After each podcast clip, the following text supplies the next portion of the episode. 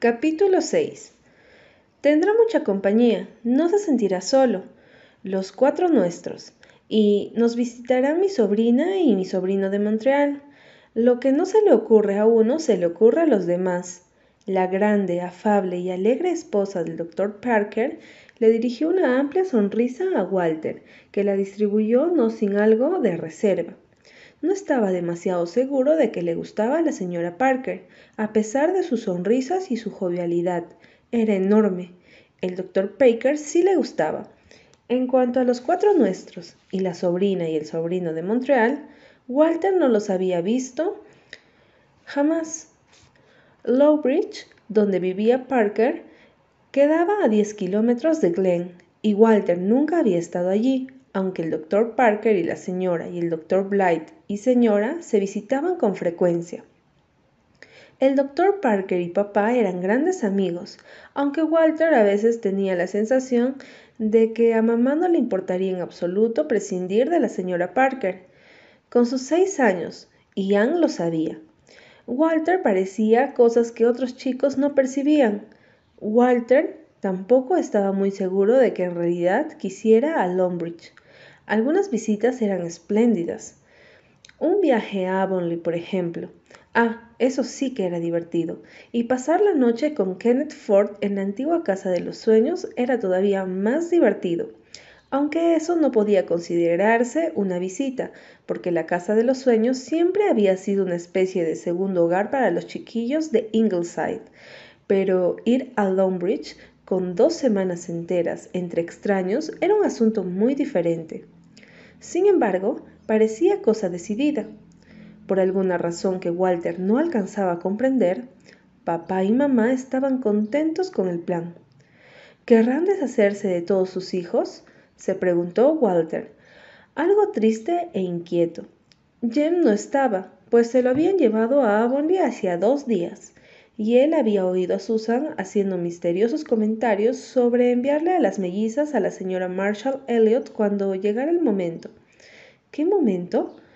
La tía Mary María parecía muy sombría por algo y se le había oído decir que ojalá todo hubiera terminado ya. Ojalá que qué hubiera terminado. Walter no tenía idea, pero había algo extraño en el aire de Ingleside. Lo llevaré mañana, dijo Gilbert. Mis hijos estarán muy entusiasmados, dijo la señora Parker. Es muy gentil de su parte, de verdad, dijo Anne. Es mejor así, sin duda, le dijo Susan a Camarón en la cocina. Es muy generoso de parte de la señora Parker quitarle a Walter de las manos, Anne, dijo la tía Mary María cuando los Parker se fueron. Me dijo que lo quería mucho. La gente es rara, ¿no?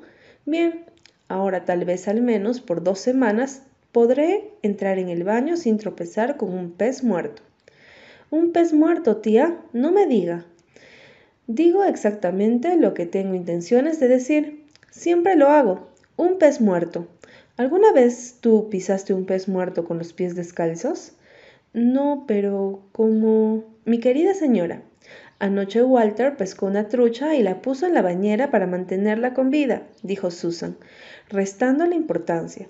Si se hubiera quedado allí, todo habría estado bien, pero no sé cómo se salió y se murió durante la noche.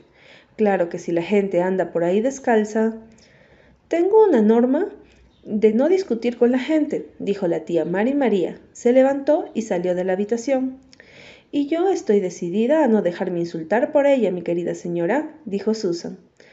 Ah, Susan, a mí también me exaspera un poco, pero no me molestará tanto cuando todo se haya pasado, y ha de ser feísimo pisar un pez muerto. ¿No es mejor un pez muerto que uno vivo, mami? Un pez muerto no se retuerce, dijo Dee. Dado que hay que decir la verdad a toda costa, debe admitirse que la señora y la doméstica de Ingleside rieron las dos. Y así estaban las cosas. Pero esa noche Anne le preguntó a Gilbert si pensaba que Walter estaría bien en Lowbridge. ¿Es tan sensible y tan imaginativo? dijo preocupada. Demasiado, dijo Gilbert, que estaba cansado después de, como decía Susan, haber tenido tres niños ese día. Caramba, Anne, tengo entendido que a ese pequeño le da miedo subir la escalera en la oscuridad. Le va a hacer muchísimo bien convivir con los niños de los Perker algunos días. Volverá hecho otro niño. Anne no dijo nada más. Sin duda, Gilbert tenía razón. Walter estaba muy solo sin Jem, y en vista de lo sucedido cuando nació Shirley, sería conveniente que Susan tuviera que ocuparse de la menor cantidad posible de cosas además de la casa, y de soportar a la tía Mary María, cuyas dos semanas ya se habían extendido a cuatro. Walter estaba tendido despierto en una cama tratando de eludir, mediante el recurso de darle risa suelta a su imaginación, el terrible pensamiento de aquel día, al día siguiente se iría. Walter tenía una imaginación muy vívida. Para él, un gran corcel blanco como el de la foto de la pared era un caballo sobre el que podía galopar hacia atrás, hacia adelante y al mismo tiempo y en el espacio. La noche se acercaba, la noche, como un ángel alto, oscuro, con alas de murciélago que vivía en los bosques del señor Andrew Taylor en la colina del sur. A veces Walter la esperaba, a veces la imaginaba tan vívidamente que comenzaba a temerle. Walter dramatizaba y personificaba todo en un pequeño mundo. El viento que le contaba historias por la noche, la helada que escarchaba las flores del jardín, el rocío que caía plateado y silenciosamente, la luna que estaba seguro él podría agarrar si pudiera subir a la cumbre de aquella lejana colina púrpura la niebla que venía del mar, el mar que siempre cambiaba y no cambiaba nunca, la oscura y misteriosa marea. Eran todos entes para Walter.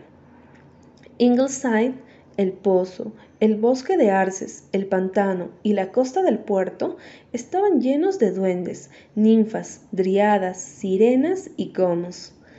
El gato de yeso negro de la repisa del hogar era una bruja, Cobraba vida por las noches y rondaba por la casa enorme. Walter metía la cabeza debajo de la ropa de cama y se estremecía. Siempre se asustaba con sus propias fantasías.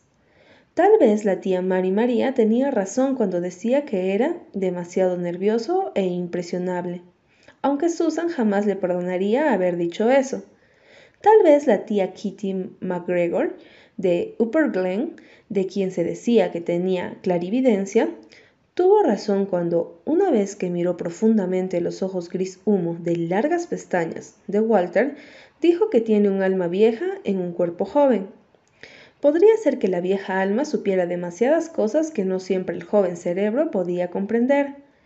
Por la mañana le dijeron a Walter que papá lo llevaría a Longbridge después de comer él no dijo nada, pero durante la comida tenía una horrible sensación de ahogo y tuvo que bajar rápidamente los ojos para ocultar una súbita niebla de lágrimas. Pero no fue lo bastante rápido. No irás a llorar, Walter, dijo la tía Mary María, como si para una criatura de seis años llorar implicara el bochornoso eterno. Si hay algo que desprecio, es un niño llorón. ¿Y no comiste la carne? Dejé solo la grasa, dijo Walter parpadeando con valentía pero sin atreverse a levantar la mirada. No me gusta la grasa. Cuando yo era pequeña, dijo la tía Mary María, no se me permitía tener preferencias. Bien, probablemente la señora Parker te cura de algunas de tus manías. Es una Winter, creo. ¿O una Clark? No, tiene que ser una Campbell, pero los Winter y los Campbell están todos cortados por la misma tijera y no tolerarán las tonterías. Ah, por favor, tía Mari María, no asuste a Walter con su visita a Longbridge, dijo Anne, con un destello oculto a medias en lo profundo de los ojos. Perdóname, Anne, dijo la tía Mari María con gran humildad. Yo tendría que recordar, por supuesto, que no tengo ningún derecho a enseñarles nada a tus hijos. Maldita sea, murmuró Susan, y se levantó para ir a buscar el postre. Budín de la reina, el preferido de Walter. Anne se sentía terriblemente culpable. Gilbert le había dirigido una mirada de ligero reproche como queriendo decir que podría haber sido más paciente con una pobre anciana solitaria. Gilbert mismo estaba un poquito harto. La verdad, como sabía todo el mundo, era que había trabajado en, exceso todo el verano y tal vez la tía Mari María en una atención extra. aunque él no quisiera admitirlo. Anne decidió que para el otoño, si todo iba bien, lo enviaría, quisiera él o no, a cazar agachadizas en Nueva Escocia durante un mes. ¿Cómo está su té? Le preguntó arrepentida a la tía Mari María. La tía Mari María frunció los labios. Demasiado liviano. Pero no importa. ¿A quién le importa que una pobre vieja tome el té como le gusta? Sin embargo, hay gente que piensa que soy una compañía agradable. Fuera cual fuere la relación entre las dos oraciones de la tía Mari María, Anne sintió que no se sentía con ánimo de averiguarlo en ese momento. Se había puesto muy pálida. Creo que subiré a recostarme, dijo, débilmente, y se levantó de la mesa. Y creo, Gilbert, que sería mejor que no te demoraras en Longbridge, y de paso podrías llamar a la señorita Carson. Se despidió de Walter con un beso algo fugaz y apresurado, como si no estuviera pensando en él en absoluto. Walter no iba a llorar. La tía Mari María le dio un beso en la frente. Walter odiaba que le dieran besos húmedos en la frente, y dijo Cuida los modales en la mesa cuando estás en Longbridge, Walter. No seas glotón. Si lo eres, vendrá un gran hombre negro con una gran bolsa negra donde se lleva a los niños que se portan mal. Era una suerte que Gilbert hubiera salido en, a ensillar a Great Tom y no hubiera oído lo anterior.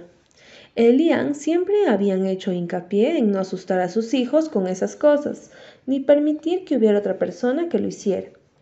Susan lo oyó mientras levantaba la mesa, y la tía Mary María jamás supo cuán cerca estuvo de que le tiraran por la cabeza la salera y lo que ésta contenía.